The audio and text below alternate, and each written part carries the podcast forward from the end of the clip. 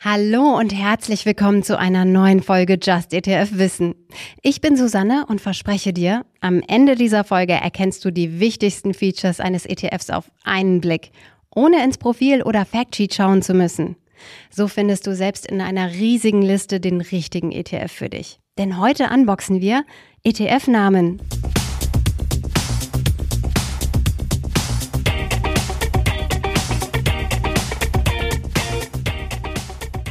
Am Anfang steht der Name des ETF-Anbieters. Ganz oft begegnen dir hier iShares, X-Trackers oder Amundi. Die Anbieter packen gern noch ein Marketing-Label dazu, wie Core oder Prime. Das ist aber eine Selbstbezeichnung und sagt dir nicht wirklich viel über das Angebot. Ein bisschen wie das Deluxe bei einem Chicken Burger. Der nächste Abschnitt gibt dir Infos über den Anlagefokus des ETFs. In welchen Index investiert er? Gerade bei bekannten Indizes wird der Name oder zumindest Teile davon genannt. Das fängt meist an mit dem Namen des Indexanbieters, zum Beispiel MSCI, Stocks oder S&P. Außerdem erfährst du meist etwas über die Region, die der Index abdeckt, wie World oder Emerging Markets. Manchmal wird es auch ganz spezifisch, wie Developed Europe ex UK. Das bedeutet, der Index enthält die europäischen Industrieländer außer Großbritannien. Dann folgen manchmal noch weitere Angaben zum Index, zum Beispiel eine Zahl. Die gibt an, wie viele Unternehmen der Index enthält. Im Eurostox 50 sind also Aktien der 50 größten Unternehmen im Euroraum. Wenn Capped dabei steht, gibt es eine Obergrenze für die enthaltenen Länder, Branchen oder Unternehmen. Oder es gibt einen Hinweis auf die Branchen, in die investiert wird, wie Infrastructure oder Medical Devices. Manchmal gibt es auch Infos zur Anlagestrategie wie Low Volatility, Growth oder Value Factor. Wenn es kein Aktien-ETF ist, erfährst du an dieser Stelle meistens auch etwas über die Anlageklasse. Bond zum Beispiel ist das englische Wort für Anleihen. Kommen wir zum nächsten Abschnitt. Der sagt dir, welchen Regeln dieses Finanzprodukt unterworfen ist. Ein Beispiel dafür ist die Bezeichnung ETF. Ein anderer Hinweis ist das Kürzel UCITS, U-C-I-T-S.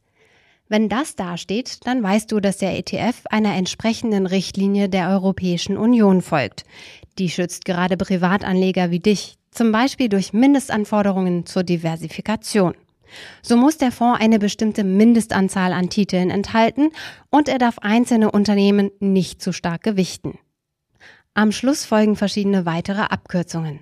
Die verraten dir zusätzliche Merkmale des Fonds. Ein solches Merkmal ist die Ertragsverwendung. Wenn der ETF Dividenden ausschüttet, steht da D, DIS oder DIST. Das ist die Abkürzung für Distributing. Thesaurierend heißt auf Englisch Accumulating. Das wird mit C oder ACC abgekürzt. Hat also nichts mit Aspirin zu tun. Ein anderes Merkmal ist die Währung, in der der Fonds verwaltet und abgerechnet wird. USD zum Beispiel steht natürlich für US-Dollar, EUR für Euro. Für dich ist die Fondswährung aber eigentlich nicht so wichtig. Viel entscheidender sind die Länder und Währungen, in die der ETF investiert. Darauf wiederum hat die Fondswährung keinen Einfluss. Mehr Infos haben wir für dich in einem Artikel zu dem Thema zusammengetragen. Den Link dazu findest du in der Beschreibung. Manchmal gibt es auch einen Hinweis auf das Fonddomizil, also in welchem Land er aufgelegt wurde.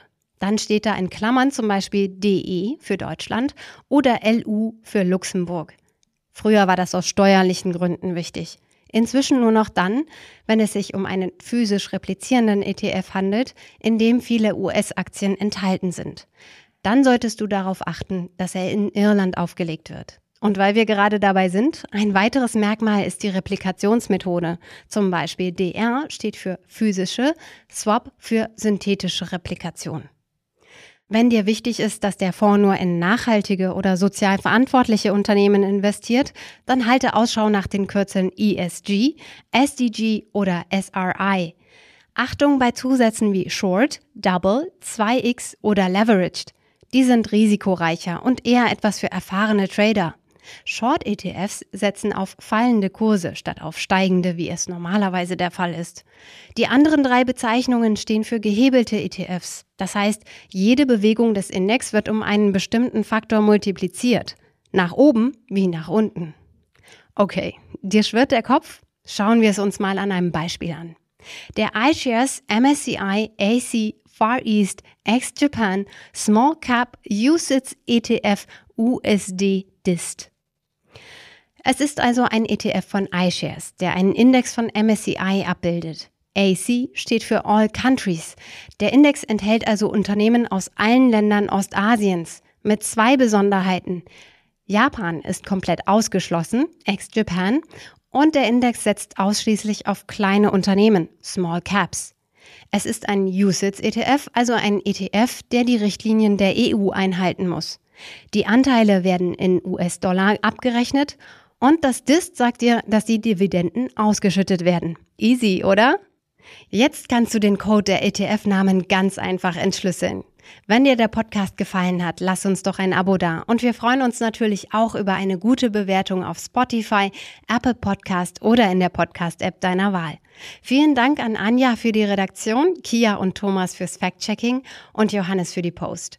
Du hörst Just ETF, den Podcast mit mir, Susanne.